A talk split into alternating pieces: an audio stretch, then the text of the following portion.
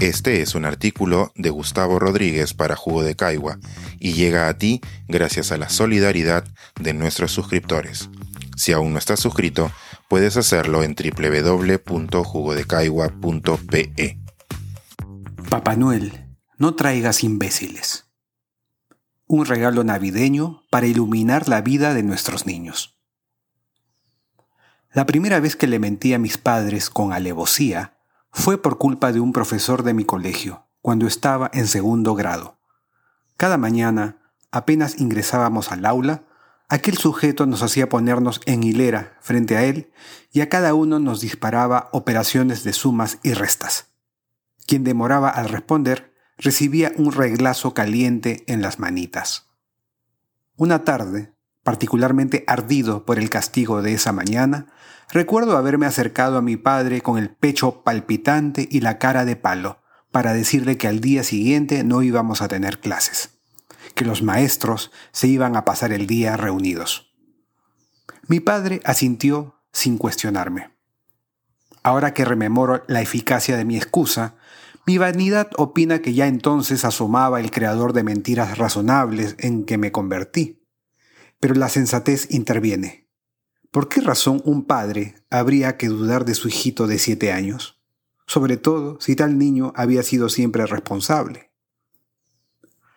Nunca le he perdonado a tal profesor que, aparte de haberme llevado a mentirle a mis padres, haya logrado grabar en mi mente que hay que temerle a las matemáticas y, para colmo, que equivocarse merece castigo. Por fortuna, los dos años siguientes, a mi clase le tocó en suerte un par de maestros de los que guardo los mejores recuerdos. Algo se equilibró la balanza. Uno de ellos, a mis nueve años, fue tan importante que por entonces me hizo intuir que las palabras serían el gran insumo de mi vida. Y hace un par de años le escribí póstumamente esta carta en un diario español. Pueden ver el enlace en el artículo en la web. Si ahora mismo cometiera la audacia de redactar una lista de las cinco personas que más han influenciado en mi manera de ganarme la vida, el profesor Martos estaría en ella. Todos los expertos en educación en el mundo coinciden en que la tecnología, la infraestructura y las metodologías son importantes para educar bien a nuestros niños, pero que ninguno de esos factores se iguala al de un buen maestro en la clase. Esa persona capaz de inspirarnos, de alimentar nuestra curiosidad, de fomentar los valores que nos harán mejores personas. Acabo de hacer un cálculo bruto sin esperar reglazos. Un maestro de primaria puede pasar en un año 1200 horas en un salón de clases. 1200 horas a cargo de un grupo de niños impresionables. Ahora, imaginemos esas horas sin escapatoria, a merced de un imbécil. Sopesemos la cantidad de autoritarismo, machismo, miedo al error, paporretismo e indiferencia al diálogo que puede acumularse en una mente joven durante ese tiempo. Y pensemos, al contrario, en la cantidad de creatividad, sensibilidad, aprestamiento a concertar y solidaridad que puede inculcarse con un buen maestro.